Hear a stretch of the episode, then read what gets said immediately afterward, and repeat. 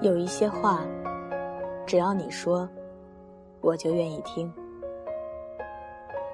而这一次，我要穿越人海，用心问候你。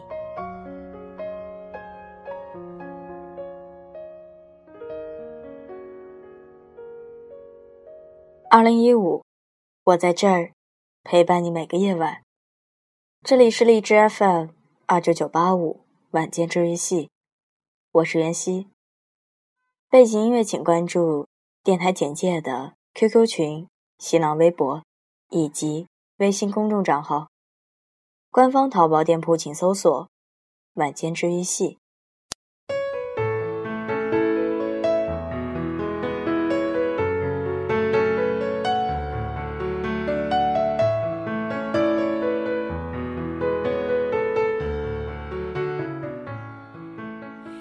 今晚要来分享到的文章，来自小川书。无法定义世界，那就学会接纳。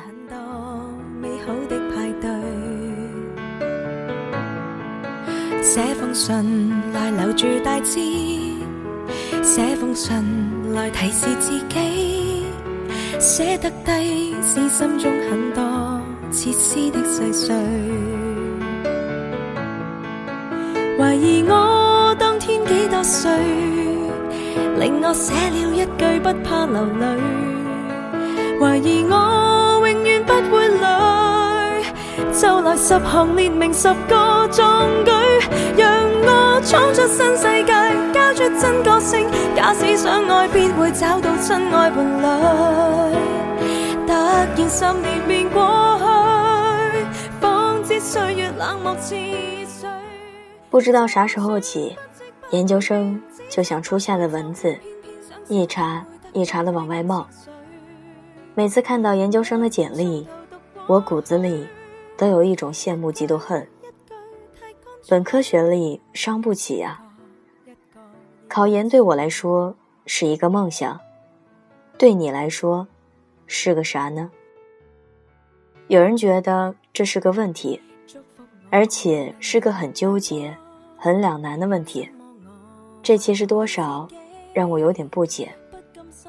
我听到了不止一位朋友和我抱怨考研的事，怕找不到工作，所以去尝试考研，但是害怕读完研究生还找不到工作，要是考不上，还白耽误了时间，学的专业自己不喜欢。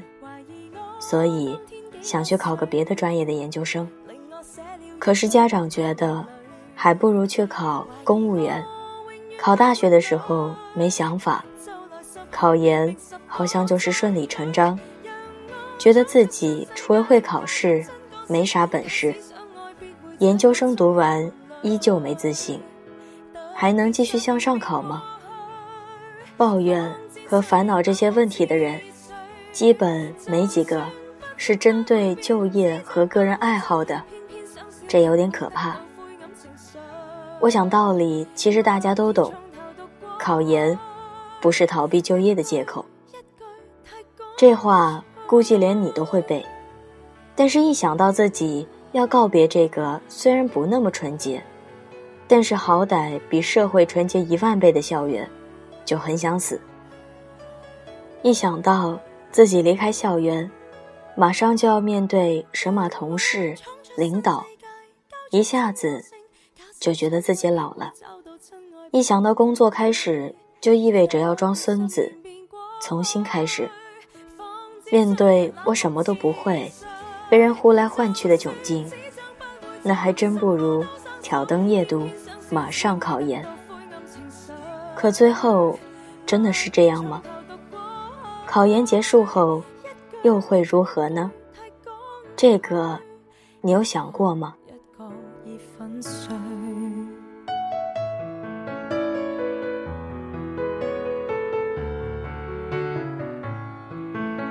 很相信能成就大爱，很相信能炫耀自己，很贪心愿天天很多美好的派。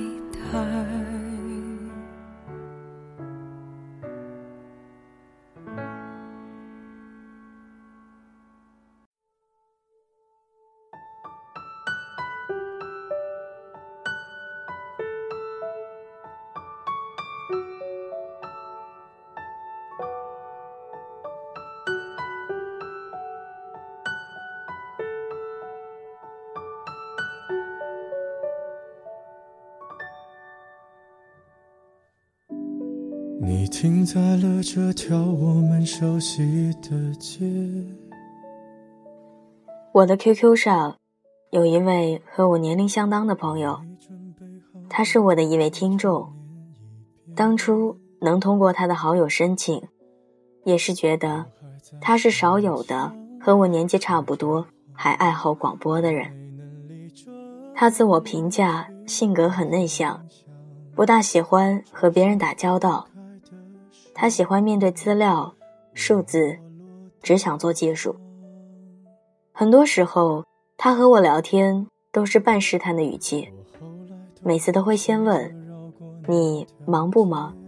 现在方便聊几句吗？”他是研究生毕业，学府和专业都不错，但是这些除了换得了比较不错的起步薪水之外，他并没有获得太多的自信和肯定。他觉得自己还是和早年一样。羞于和人打交道，他总说：“其实有时候我不太知道怎么和人去聊天，人一多就觉得很紧张。”他对于职场没有太多的野心，也谈不上规划。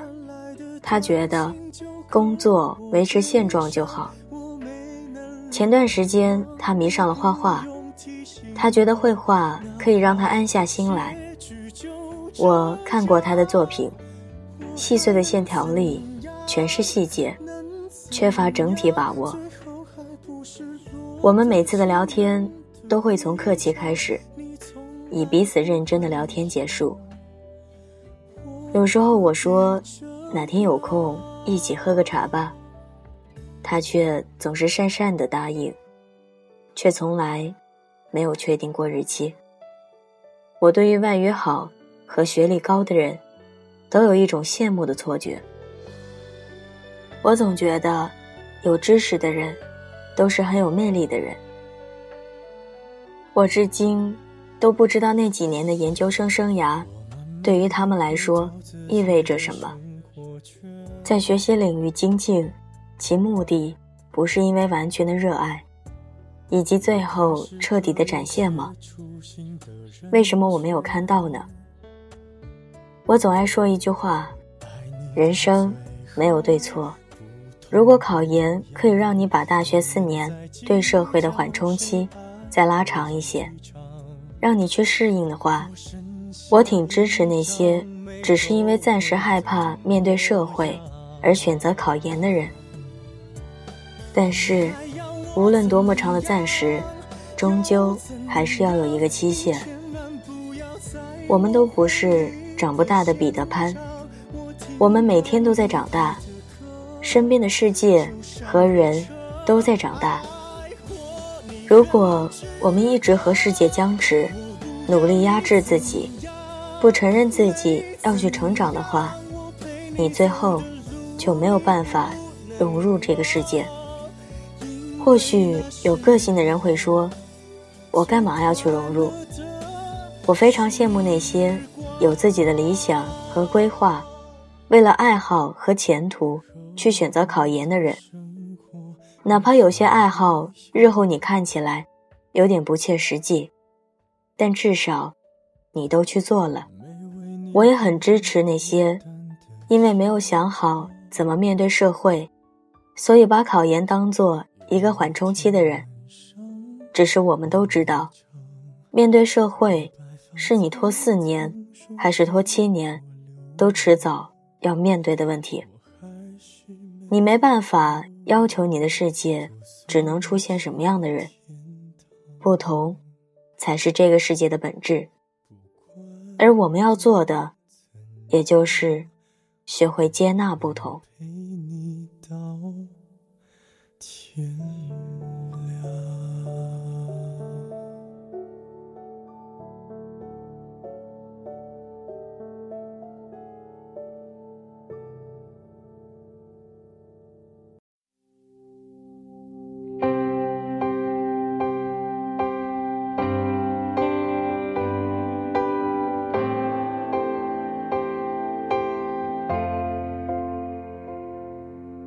I was a child 容颜一老，时光一散，希望每一位长颈鹿都能记得，晚间治愈系会一直在这里，伴你温暖入梦乡。感谢你的收听，我是袁熙，晚安，好梦，吃月亮的长颈鹿们。